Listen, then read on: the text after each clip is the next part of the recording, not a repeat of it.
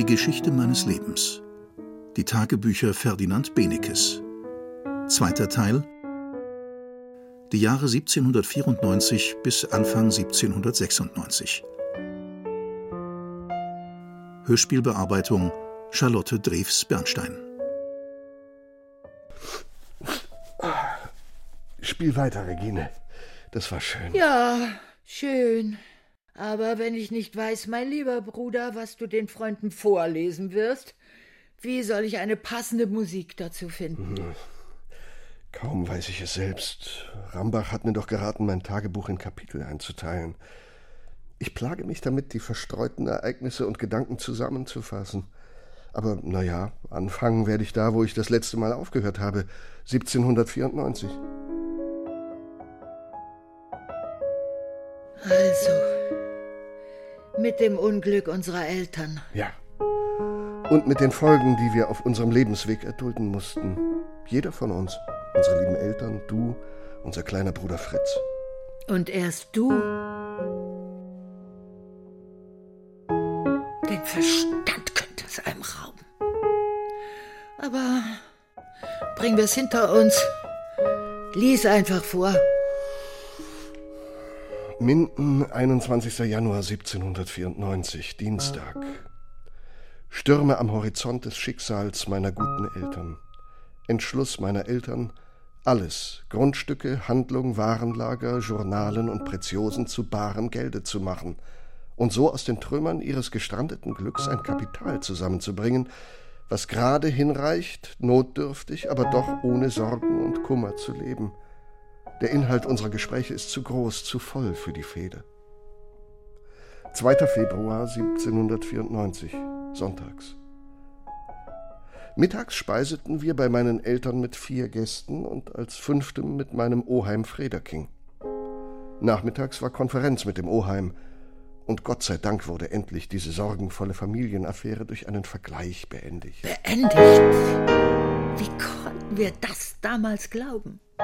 Und Ferdinand, wenn ich das sagen darf, deine Tagebucheintragungen sind viel zu schwach für das, was uns zugestoßen ist.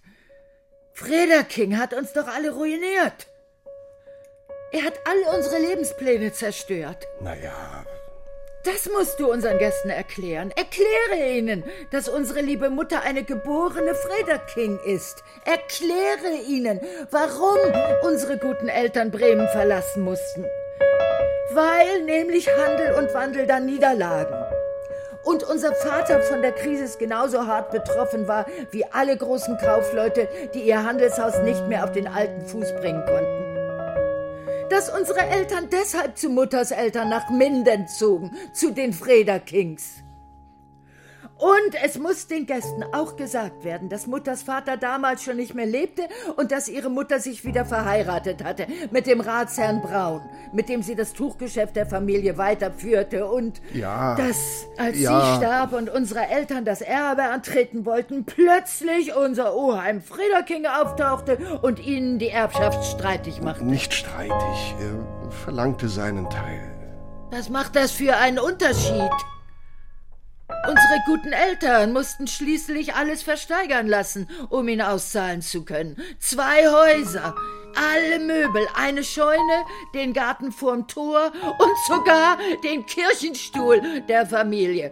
Aber für Frederking war das immer noch nicht genug. Er verlangte mehr und mehr und mehr und drohte immer wieder mit weiteren Zwangsversteigerungen. Genug, genug, genug Regine. Genug?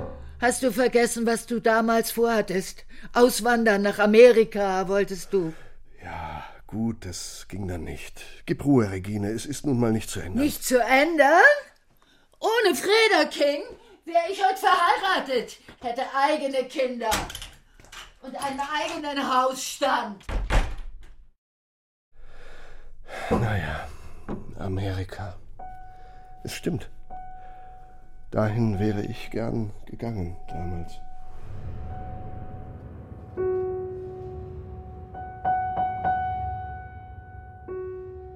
Minden, 22. Januar 1794, Mittwoch.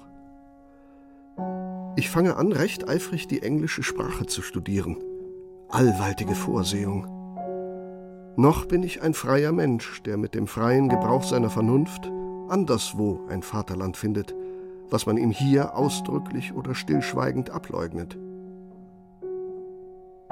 Also fort. Nach Amerika, wo mir außer der Erfüllung meiner heißen Wünsche noch so viele spezielle, angenehme und meine Karriere dort betreffende Aussichten sich öffnen, wenn ich's nur meinen Eltern so beibringen könnte. 24. Januar, Freitag. Nach Tische spazieren geritten nach Kanzlers Mühle. Zu Hause fand ich drei Briefe vor, einen von meiner guten Augusta. Minden, 5. März, Mittwoch. Morgen werde ich wahrscheinlich bei hiesiger Regierung examiniert. Wie das kontrastiert.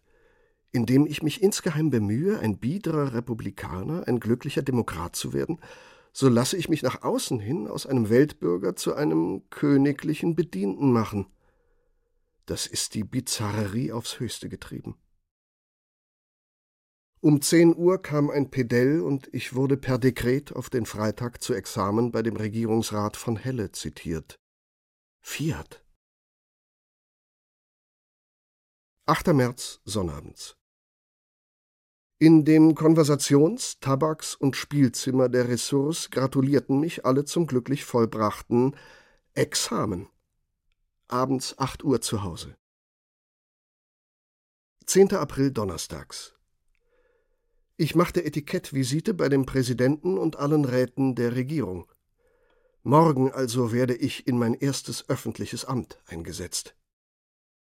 11. April Freitags. Als freier Mann stehe ich auf, als königlicher Sklave lege ich mich nieder. Freilich hat das Erste wie das Letzte noch keine wichtige Beschaffenheit, aber ich befürchte, dass ich diesen Schritt vorwärts auf eine widrige, unangenehme Art werde zurücktun müssen. Um halb zehn ging ich auf die Regierung ins Zimmer der Registratur und wartete. Um zehn Uhr wurde ich in die Audienz gerufen, hier wurde ich beeidigt und so weiter. Ich nahm von nun an einen neuen Platz bei Diedrichs, Laue und Rathert ein. Übrigens war die Session um halb zwei geendigt. 23. April Mittwochen. Nun geht das Aktenleben los. Regierungssachen. 24. April Donnerstags. Allein um halb acht in unserem Garten vor der Stadtmauer. Allein rauchte ich noch auf dem Tannenhügel mein Pfeifgen. Welch ein Gemisch von Leben und von Tönen. In der vor mir liegenden Stadt wurde der Zapfenstreich geschlagen. Vor der Kaserne jubelten die Soldatenkinder, auf der Brücke zogen alle Arbeiter aus den Gärten, Äckern und Wiesen heim zum Abendbrot. 23. Mai, Freitag. Von 9 Uhr bis 1 Uhr auf der Regierung. Heute hielt ich die erste öffentliche Rede im Kollegio oder den Vortrag einer Relation. Als ich zu Hause kam, fand ich einen Brief von meinem Freund Unger in Berlin vor. Der Traute ist, sein Brief zeugt es, tief hypochondrisch. Er schreibt, schreibt meine Schwester, dass ihre Freundin in Frankfurt eine fünffach unterstrichen, neue Liebschaft an einem jungen Kaufmann gemacht, wie er sie an seinen Busen gedrückt habe und so weiter. Und das war Fräulein Auguste Mussig. Doch was zittere ich? Was ist's, das mich so engt, so zusammenpresst? Warum kamen meine Sinnen bei Lesung dieser Stelle so in Aufruhr?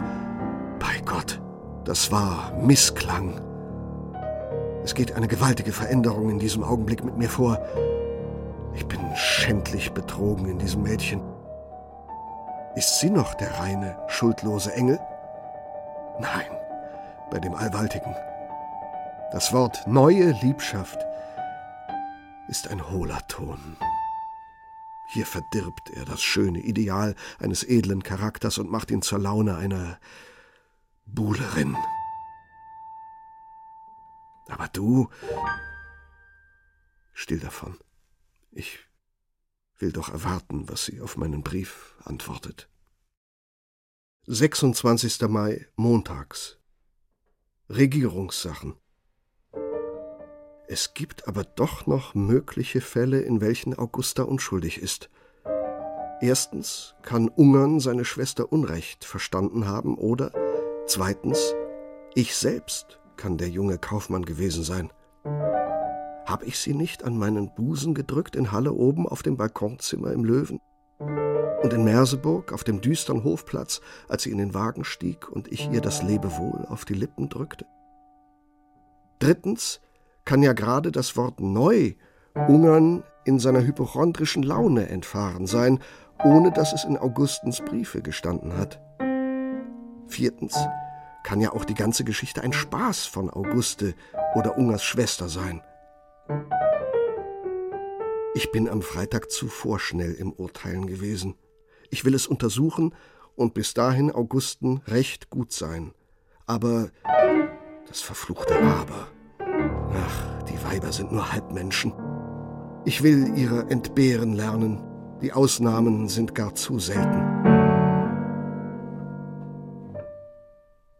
23. Juni, montags. Ich schrieb an Augusta höchstens 20 Zeilen. Kalt wie Eis, aber ohne Ironie. Das werden also die letzten sein. Oh Gott, wie teuer war mir diese Bekanntschaft. Welche süße Stunde verschwelgte ich in dem Gedanken, sie ist deine Freundin. Und nun? Jetzt? Lebe wohl.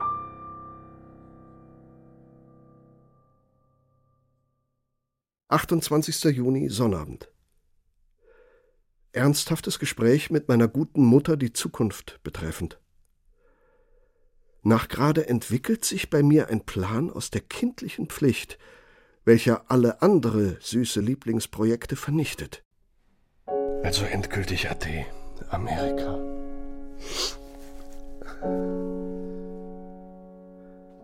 Erster Julius, Dienstags.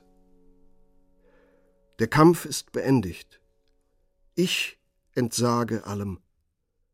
Verbinde mein Schicksal eng mit dem der meinigen und werde Advokat. Advokat werden? Vielleicht könnte ich das als Kapitel. Ferdinand, Regine hat sich eingeschlossen. Sie weint. Was ist denn geschehen? Ja, Mutter, wir sind im Tagebuch auf die Teufeleien unseres Oheims gestoßen. Ich muss gleich wieder zu ihr. Sie weint und weint. Habt ihr darüber gesprochen, wie sich ihr Verlobter damals von ihr zurückgezogen hat? Wie sie ohne Aussicht auf eine Mitgift. Nein, und dass sie zudem aus dem Heiratsalter eigentlich schon heraus ist. Nein, Mutter. Davon steht nichts in meinem Tagebuch. Hier, ich lese dir vor, worum es ging. Minden, 6. Oktober 1794. Es ist eingetroffen, das längst gefürchtete Übel, welches seit diesem Frühjahr nur aufgeschoben ist. Meine Eltern werden all ihr Hab und Gut, Grundstücke, Waren, pp. durch Zwangsversteigerung verkaufen lassen müssen, um Frederking und zugleich alle andere Kreditoren zu befriedigen. Dahin ist's gekommen. Ja, darüber haben wir damals gesprochen. Du und ich. Und ich weiß noch, wie ich sagte, Ferdinand, du bist mein einziger Trost. Gern folge ich dir, wo du hingehst. Mutter, du wusstest nicht, dass ich damals auswandern wollte. Doch, doch. Nach Hamburg. Und habt ihr doch nahegelegt, wie wäre es, wenn wir nach Hamburg uns flüchteten, habe ich gesagt. In einer so großen Stadt könnten wir isolierter leben als irgendwo. Es war eine solche Schande, so verarmt zu sein. Du hast geantwortet, ja, Mutter, aber ich promoviere unterdessen vorerst zum Doktor und advoziere dann eben da selbst. Und so ist es ja dann auch gekommen.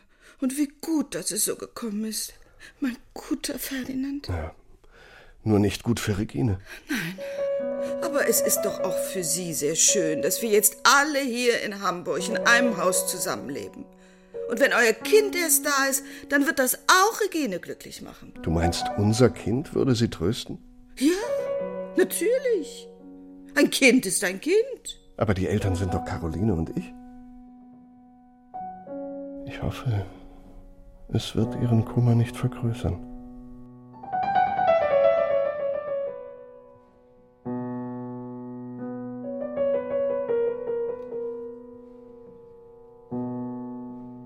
Minden, 25. September 1794, Donnerstag. Heute erhielt ich einen Brief von Chauffier aus Halle, welcher Doktor geworden ist und nach Hamburg zurückgeht. Mögte doch Sieveking antworten, dem ich schrieb. 29. September, Montag. Die miserablen mechanischen Regierungsarbeiten ekeln mich so an. O Bestimmung des Menschen! Stockfinstere Nacht. Uhu. 30. September Dienstag. Um neun Uhr auf die Regierung. Um vier Uhr zu Hause. In meinem Zimmer fand ich einen Brief vor von Sieveking aus Hamburg. Als ich diesen Brief zum ersten Male durchlas, glaubte ich die Leichenpredigt meines Glücks, meiner Hoffnungen zu lesen aber nach genauerer Prüfung seiner Gedanken finde ich und bin überzeugt, dass mein Plan, nach Amerika zu gehen, nichts ist. Meine Gründe liegen in den seinigen. Sein Raisonnement ist gründlich.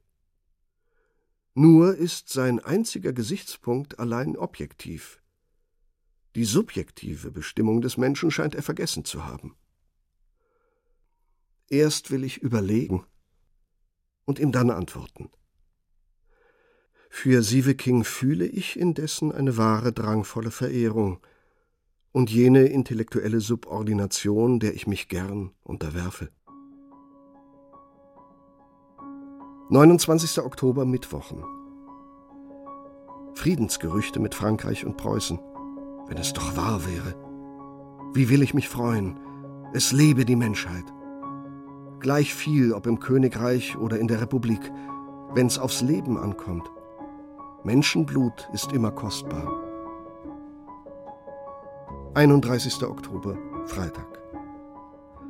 Nach Hamburger Zeitungsnachrichten bestätigt sich das Friedensgerücht. Es lebe, was die Menschheit liebt. Es lebe alles, was republikanisch gesinnt ist, weil das human ist. Es lebe Freiheit und Gleichheit, es sterben alle Bluthunde und Anarchisten, also die Jakobiner. Das ist mein Wunsch für Frankreich und zugleich mein politisches Glaubensbekenntnis. Es lebe die Menschheit.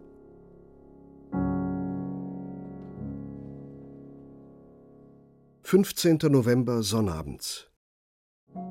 Ängstlicher Zustand der Befürchtung. Nach Tische aufs Pferd und die Grillen verritten. Es war ein schöner, heiterer, kalter Tag. Der Anblick einer reizenden Gegend ist Balsam für Leidende.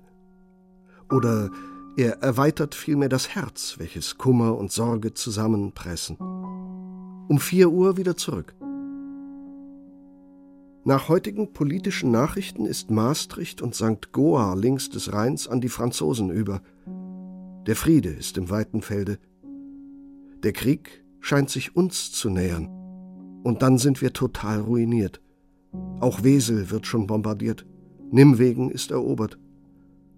Dies ist bis jetzt die fürchterlichste Epoche meines Lebens.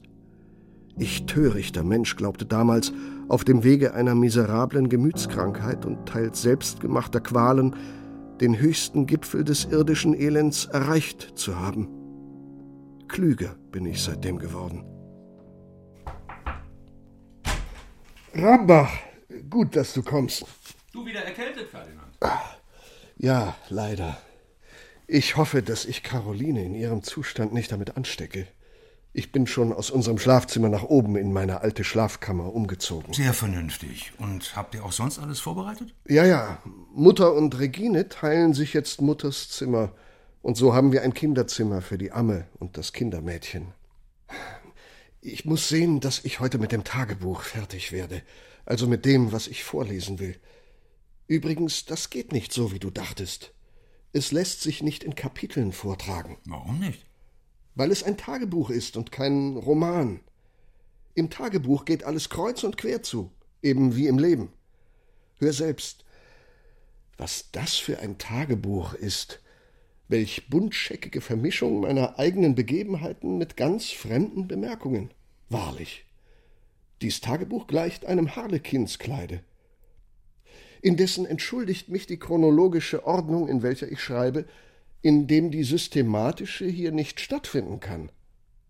Es folgt hier Bemerkung auf Vorfall, Erfahrung auf Geschichte, und indem ich eine Begebenheit niederschreibe, weiß ich nicht, dass sie einmal mit einer zukünftig in Verbindung kommen wird. Wie oft war dies nicht schon der Fall? Verstehst du? Eben war ich noch bei der französischen Revolution, schon geht es wieder um meine Eltern. Und so geht es weiter. 27. Dezember, Sonnabend, abends im Konzert. Musik, auch noch so mittelmäßig, ist stets gut. Musik, das bringt mich auf eine Idee.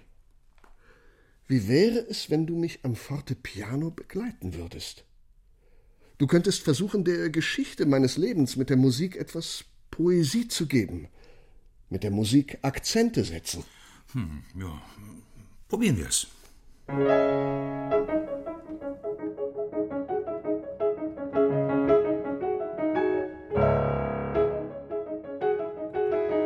Minden, 29. Dezember 1794, Montag. Krank wie gestern und zum Teil bettlägerig. Sollte ich der Krankheit einen Namen geben, so würde ich's Abspannung meiner Seelenkräfte nennen. 31. Dezember 1794, Mittwoch. Sonst habe ich in diesem Jahre viel trübe, trübe Stunden gehabt. Allein ich habe auch dafür manche neue Erfahrung gemacht und viele Freuden genossen. Das alles söhnt mich mit meinem sonst recht düstern Verhängnis aus. Die Epoche meiner preußischen Staatskarriere. Alles Übrige übergehe ich. Gott weiß, wie es werden wird. Wozu Raisonnement und Deklamation? Sollte ich das vergangene Jahr charakterisieren, so würde ich es das Planjahr nennen. Nun, gute Nacht, du Planjahr. Fort ins Jahr 1795. Was wird doch heute übers Jahr ins Tagebuch geschrieben werden? Nun noch einmal, gute Nacht, Jahr 1794. Fahre wohl ins Schattenreich der Vergangenheit. Sehr merkwürdig. So wie gewisse andere Jahre bist du mir nicht geworden. Aber ich bin dir doch gut, denn ich vergesse deine Leiden und behalte nur deine Freuden. Gute Nacht. Da ist's halb eins, horch, es schlägt. Hinein in den entscheidenden Zeitraum. Sie rauscht vorüber, der hohen letzte, ins Meer der Ewigkeit.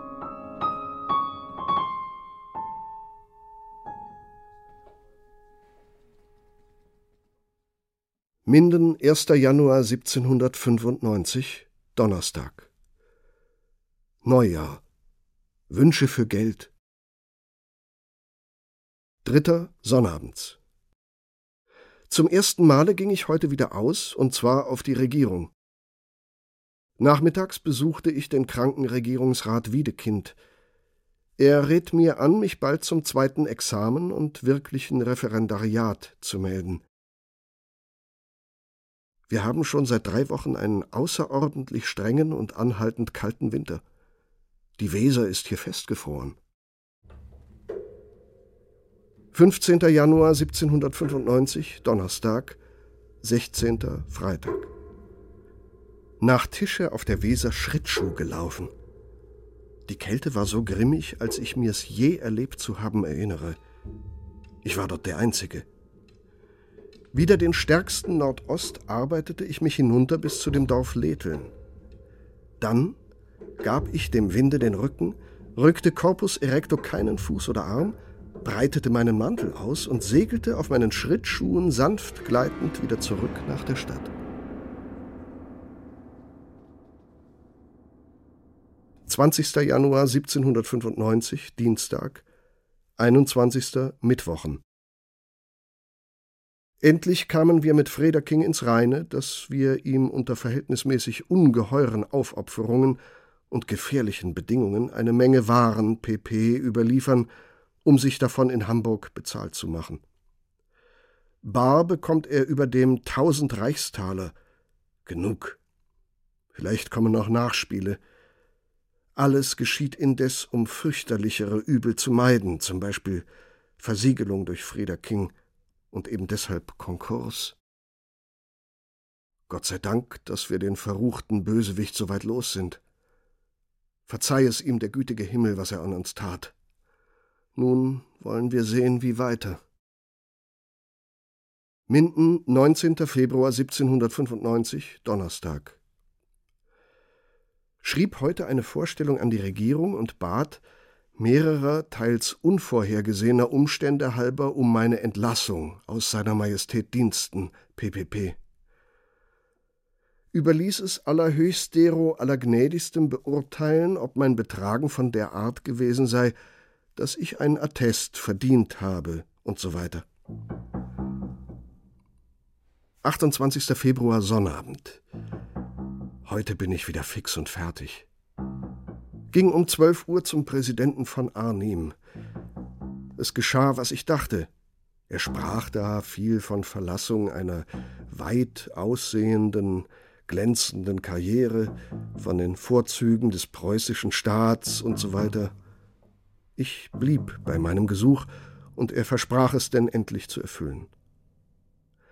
Außer dass mir kein Stuhl geboten ward, welchen er aber nie einem Bürgerlichen ohne Ratstitel bietet, war er sehr höflich. Ich natürlich auf meine Art auch, PPP. 9. März, Montag. Mit Halsweh, Kopfweh, Schnupfen und halbkurierter Gicht beginne ich heute eine Reise, die bei dem fürchterlichen Wege und Wetter triste ist. Adieu, Minden. Liebes Stübgen, PP. Ich fürchte, wir sehen uns schwerlich auf lange Zeit wieder. Ich will, ich muss meinen Doktor machen. Allons, Glück auf, allons. 3. Mai 1795, Sonntag. Geschrieben an Herrn Sieveking in Hamburg. Teilte diesem Mann meine Begebenheiten und meinen neuen Plan mit und bat mir darüber seinen Rat aus, PPP. Siebter Donnerstag auf dem Wege nach Göttingen. Sechs bis acht Taler ist meine ganze Barschaft. Es ist ein sonderbares Gefühl, ohne Geld an einem fremden Ort zu sein. Ich verlor mich selbst im Gewühl. Hie und da aber fiel ein zündender Funke in mein Herz. Groß sein, groß sein, in jeder Lage des Lebens. Schrieb an Migaud in Göttingen und meldete, dass ich in weniger als acht Tagen dort ankomme.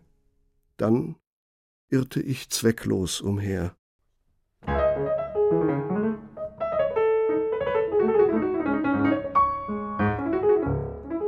Göttingen, 14. Donnerstag, Himmelfahrt. Endlich in Göttingen. Heute Morgen zog ich mit Sack und Pack zu meinem guten Migaud ins Pastor Wagemannsche Haus. Sofort schrieb ich meine Hierkunft mit heutiger Post und so weiter an meine Eltern nach Minden. Oh, wie erholte ich mich heute an dem Herzen meines braven Migo. Selige Stunden. Und Gottlob bleibt er noch vier bis fünf Wochen hier. Er zeigt sich mir erprobt, und ohne ihn würde ich in einer weit übleren Lage sein. Sehr freundschaftlich ward ich auch von allen Bremer Landsleuten empfangen. Gerader republikanischer Sinn belebt uns alle, und wie sollten da aufrichtige Gesinnungen untereinander fehlen? War mir's doch in ihrer Mitte, als wenn ich jetzt meiner Vaterstadt wieder einverleibt würde. 15. Freitag. Heute etablierte ich mich auf meinem Zimmer. Migaud logiert unter mir. Als ich Nachmittag zu Hause kam, fand ich einen Brief vor, der mich auf einen hohen Gipfel der Freude und des Enthusiasmus für einen edlen Freund versetzte, meinen Freund Wall. Ich schrieb Wallen aufrichtig meine Lage und diese Schilderung ungefähr mit folgenden Worten schloss.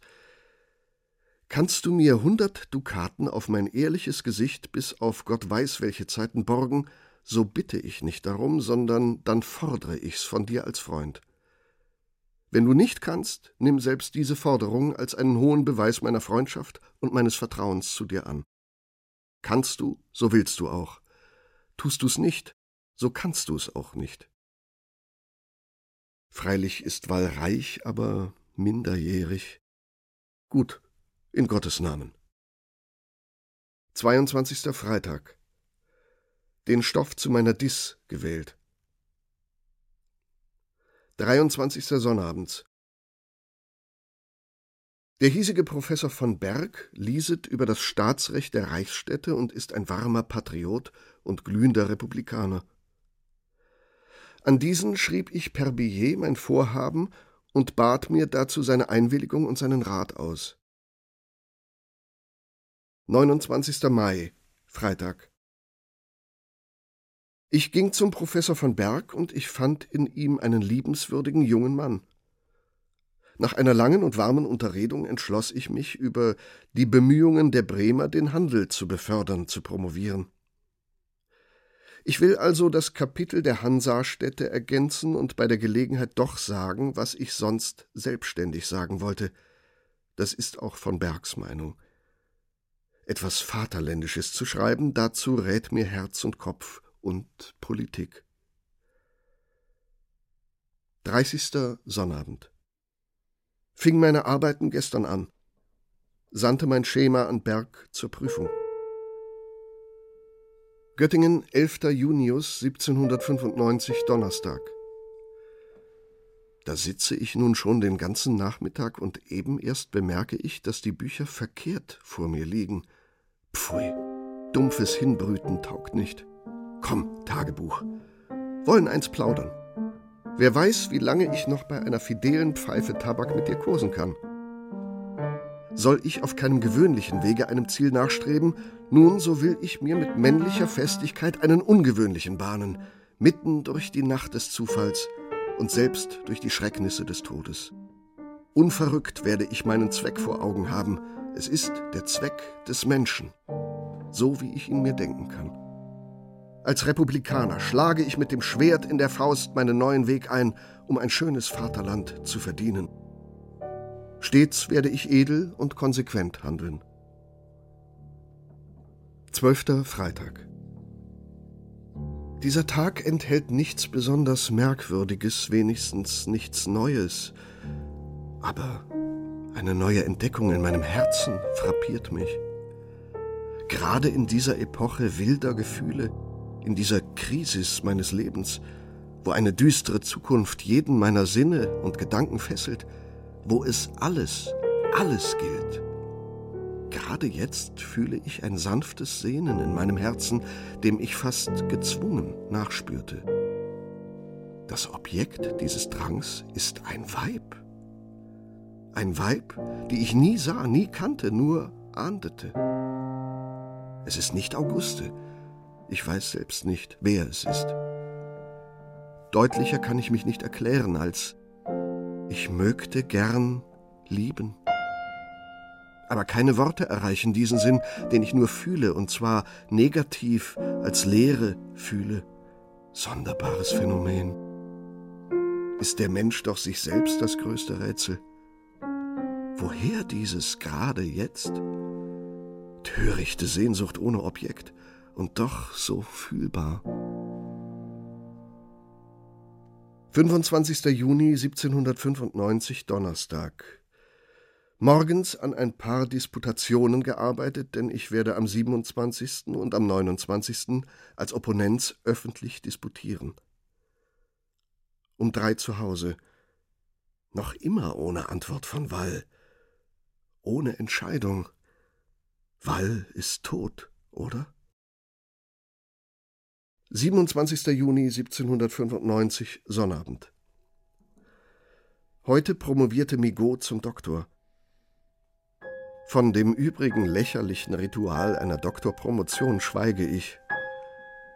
Diesen Morgen war ein Brief an mich gekommen von Wall.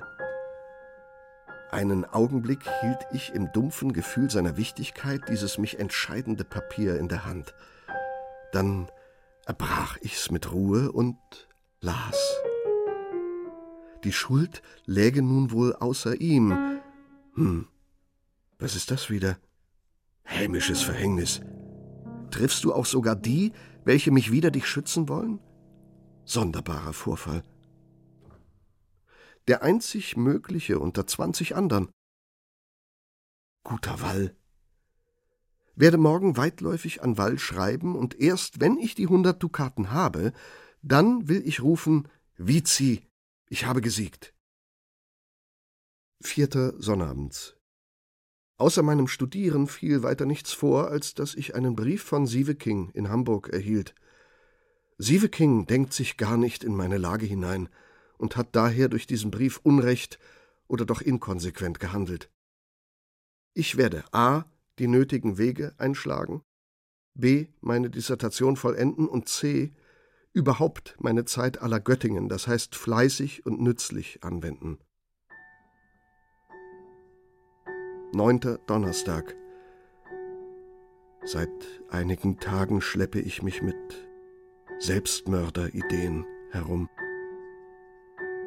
26. Sonntag. Kein Brief von Wall. Ist Wall tot? Oder was ist die Ursache dieses unerklärbaren Stillschweigens? Schrieb Wallen, dass ich Nachricht von ihm oder von seinem Tode hier erwarten wolle? ob meine Briefe auch in seine Hände kommen? 30. Donnerstag. Jetzt schrieb ich an Sieve King mit Resignation zwar, aber doch mit Anstand. Und da ich Sieve King für edel halte, mit Schonung für mich selbst. Gerade und offen. Göttingen, 1. August 1795, Sonnabends weil's doch heute mein 21. Geburtstag ist, so las ich einige Stellen des Tagebuchs durch. Da fand ich denn, dass mich zwar das Schicksal aufs hohe Meer geworfen hat, wo ich jetzt beinahe ein Spiel der Wellen und der Stürme bin und sein werde, aber auf der anderen Seite, dass ich durch mein Ringen und Kämpfen doch wenigstens eins jener vorgesteckten Ziele erreicht habe, nämlich dass ich meinen Eltern nichts mehr koste und durch meine Unterhaltung nicht mehr die Last ihrer Sorgen vergrößere. Vierter Dienstags. Kaum kann ich es Leben nennen, vegetieren besser. Ich stehe spät auf, setze mich an meinen Pult, nehme Arbeit, zum Beispiel Dissertation vor, springe auf, laufe umher, sehe dann zwanzig verschiedene Male nach dem Briefträger und siehe da, es ist Mittag. Hier in der heitersten Gesellschaft nehme ich denn die Maske des Heitern auch. Nach Tische werfe ich sie von mir, laufe ohne Zweck aus, komme ohne Zweck wieder, spiele wieder die Komödie des Morgens und siehe da, es ist Abend. So ist mein Leben jetzt. 17. Montag. Tot kann Wall nicht sein. Sonst hätte ich's in den Zeitungen gefunden. 19. Mittwoch. Ha! Das Glück kömmt auf die Tagesordnung. Ein Brief von Wall aus Kleve.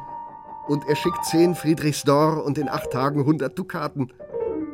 Wall erschöpft sich selbst in Hypothesen über die sonderbare Hemmung unserer Konversation. Drei fürchterliche Monate.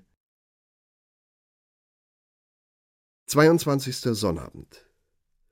Morgen also reiset mein guter, trauter Migaud von hier ab. 1. September 1795, Dienstag. September also.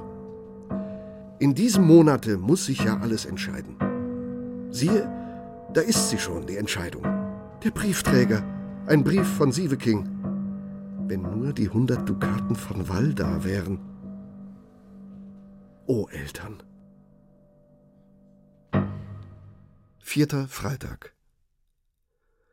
Heute verging wieder ein Posttag und Walds Hilfe blieb aus. Sechster Sonntag. Ach Gott. Und noch immer kein Geld. Siebter Montag.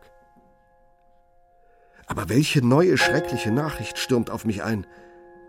Hier läuft das Gerücht, dass die Franzosen bei Freiburg über den Rhein sind und die ganze dortige Gegend ein Schauplatz des Kriegs geworden ist. Gott, habe ich noch nicht genug? Wall! Wall, ich stehe auf glühendem Boden, mein Zustand grenzt an Verzweiflung. 11. September 1795, Freitag. Eben bin ich aufgestanden und harre sehnsuchtsvoll des Briefträgers. Großer Gott! Wenn es heute ausbliebe, nein, das ist nicht möglich. Schon ist's acht Uhr. In stummes Hinbrüten versunken harre ich. Wie will ich losbrechen, wenn Walds Brief meine Fesseln löset? Es ist neun Uhr und noch kein Briefträger. Mit dem Glockenschlag zehn wird das Lämpchen meiner Hoffnung erloschen sein. Wie pocht mir das Herz. Da ist er und nichts. 12. September 1795, Sonnabend. Betäubt ging ich zu Bette. 29. September, Dienstag. Itzt tönt die Betglocke der eilften Mittagsstunde und ich habe keine Briefe. Doch da kommt der Rotrock meiner Mutter Hand, ihre liebe Schrift. Auf dem Streben meiner Kräfte ruht der Segen meiner Eltern. Mein Horizont wird reiner. Gute Eltern, liebe Geschwister, ja, bald sehen wir uns wieder. 2. Oktober 1795, Freitag. Heute kann Walds Geld kommen. Aber Täuschung gewohnt, erwarte ich's nicht, sondern studiere Jurisprudentiam. Sechster Dienstag. Finde einen Brief von Sieveking aus Hamburg. Ach, warum bedarf ich fremder Hilfe? O Eltern, Eltern, 20. Dienstag. Zwischen Wall und mich ist eine Scheidelinie gezogen. 400 Reichstaler brauche ich, um Promotus von hier zu gehen. 300 Reichstaler werde ich nächsten Posttag von Sieveking fordern. Wie ich's mit dem Rest mache? Und woher Reisegeld? Denn jetzt habe ich gar nichts. Hahaha. Ha, ha. Eine charmante Doktorpromotion. 30. Oktober Freitag. Ein Brief von Wall. Hastig erbrach ich ihn. Ha, Gottlob, mein biederer Wall lebt und lohnt meinen trotz allen Stürmen unerschütterten Glauben an ihn. Einerlei. Also 200 Reichstaler erhalte ich daher gewiss. Vors Erste hoffe ich, brauche ich nur die 200 Reichstaler von Wall und die 300 für die Promotion von Sieveking. 3. November, Dienstag. Brief vom braven Sieveking in Hamburg. Wenig Worte, viel Tat. Also 300 die Reichstaler für die Promotion habe ich. Sonntag antworte ich. Immer näher dem Ziel. Vierter Mittwoch. Nun will ich einmal losbrechen. Vormittags kassierte ich den gestern erhaltenen Wechsel ein. Seit neun Monaten der erste Goldklumpen. Vorbei. Meine Gedanken dabei. Nervus rerum gerendorum. Als ich zu Hause kam, warf ich das Geld mit einer jorikschen Laune in den Kasten. Aus Ungewohnheit, einmal wieder so viel Geld zu haben, nahm ich's wieder heraus, um es zu zählen. Da regte sich was in mir, ich glaube Stolz. Ich dachte dem schnell nach, und glühend vor Scham hätte ich's zum Fenster hinausschmeißen mögen. Indes gelobte ich, es heute und morgen nicht anzusehen.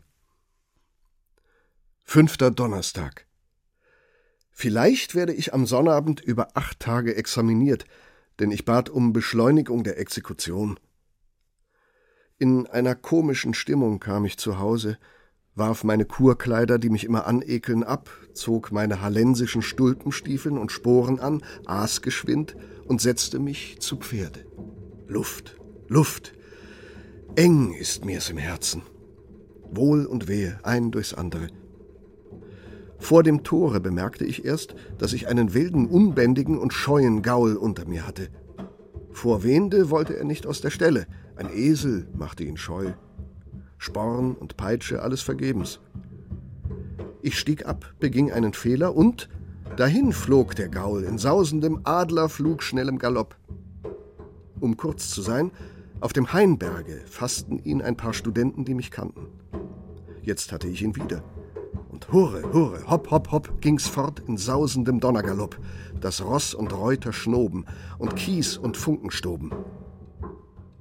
So sprengte ich mit verhängtem Zügel durch Wende, durch eine Herde wilder friesischer Ochsen, die mir auf der Chaussee begegneten, und um vier Uhr war ich in Nörten. Um fünf ritt ich wieder zurück. Ein kalter Sturm mit Schnee und Hagel stürzte mir entgegen, dazu die totalste Finsternis und ein scheuer Gaul, der sich alle Augenblicke bäumte oder stürzte, fünfmal.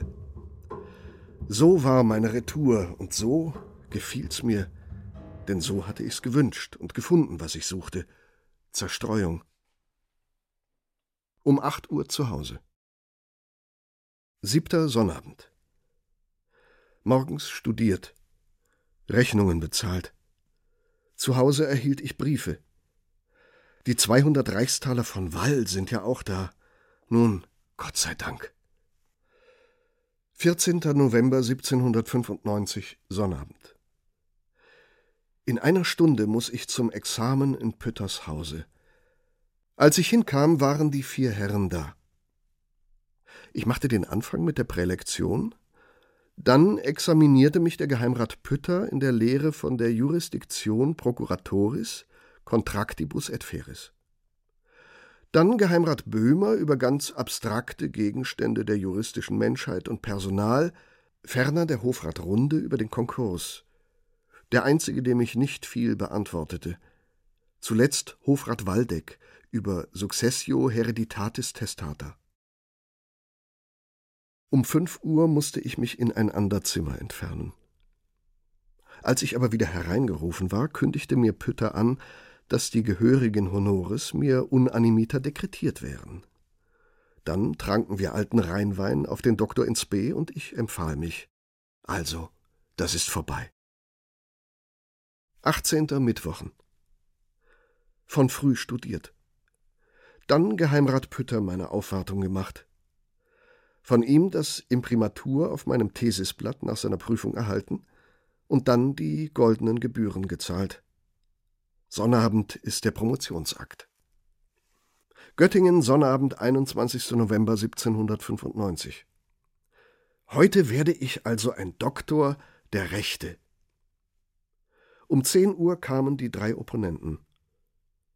Von elf bis halb eins dauerte der solenne Akt. In Gegenwart vieler Professoren, Studenten und anderen Zuhörer ward ich dann Doktor der Rechte.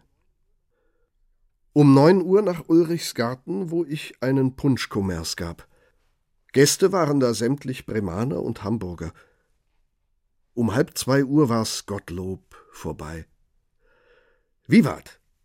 Ich bin Doktor.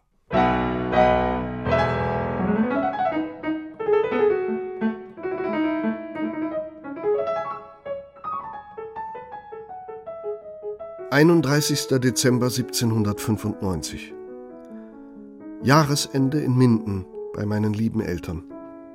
Es ist Nacht, und hier sitze ich nun und dampfe mein ruhiges Kontemplationspfeifchen auf dem nämlichen Fleck wie vorm Jahr.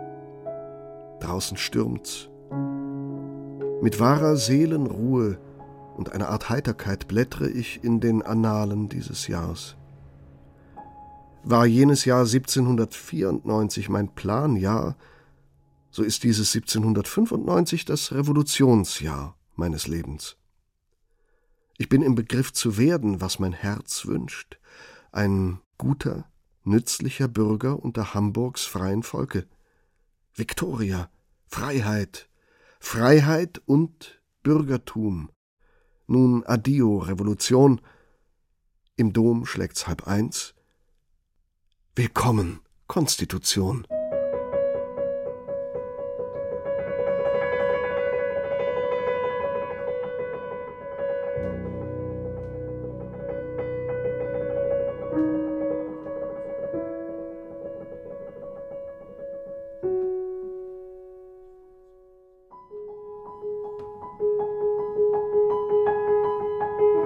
14. Februar 1796 auf dem Weg nach Hamburg, Sonntag. Endlich. Gegen 1 Uhr sah ich zuerst Hamburgs Türme.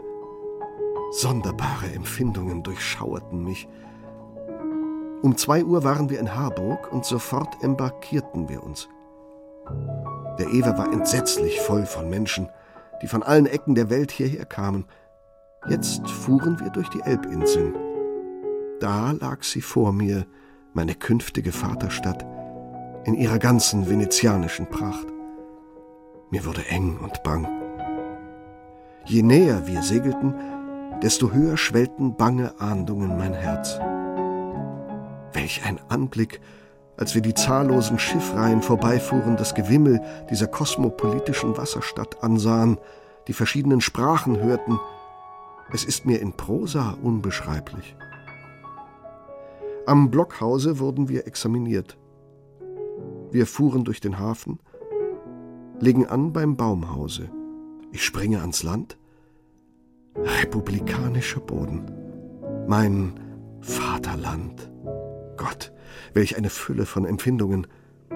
Ich sinke meinem Freund Chauffier in die Arme.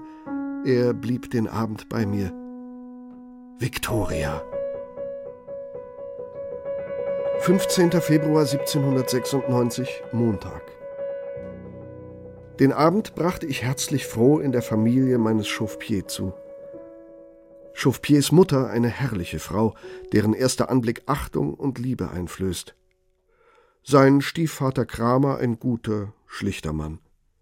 Seine Brüder brave Jungens. Seine Schwestern niedlich. Charlotte, die älteste, vielleicht 16 Jahre, besonders liebeswürdig. Und hier finde ich unerwartet einen alten Freund wieder. Es ist Rambach. Nein, Ferdinand, Charlotte lässt du weg. Aber warum denn? Ich schildere doch nur meinen ersten Eindruck. Nein, du hast versprochen, dass du niemals, niemals, Ferdinand, die Tagebucheintragungen vorlesen wirst, die Charlotte und mich betreffen. Dass du damals unsterblich in meine Frau verliebt warst. In deine Verlobte. Ihr seid damals erst verlobt gewesen. Ich weiß. Und mich hast du in deinem Tagebuch als ihrer nicht würdig beschrieben. Ich habe das alles gelesen, wie du weißt. Rambach, ich war 21 Jahre alt oder höchstens 22. Jetzt bin ich 36, verheiratet und werde Vater. Und? Du hast versprochen, darüber ein für allemal zu schweigen. Werde ich. Versprochen ist versprochen. Rambach, bitte. Wir sind doch Freunde. Diese alte Geschichte kann doch nicht ewig zwischen uns stehen.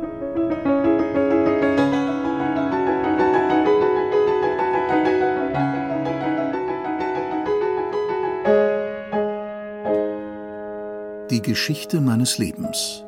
Die Tagebücher Ferdinand Benekes. Zweiter Teil. Die Jahre 1794 bis Anfang 1796. Hörspielbearbeitung Charlotte Drews-Bernstein. Historische Fachberatung Frank Hartje und Ariane Smith. Die Personen und ihre Darsteller. Ferdinand Benecke, Matthias Brandt. Regine Benecke, seine Schwester, Hildegard Schmal. Justine Benecke, seine Mutter, Imogen Kogge. Dr. Rambach, Arzt, Stefan Schad. Musik Jens Thomas. Ton Peter Keins, Regieassistenz Andrea Andrisewitsch, Regie Charlotte Drews-Bernstein. Eine Produktion von Radio Bremen aus dem Jahr 2016. Redaktion Holger Rink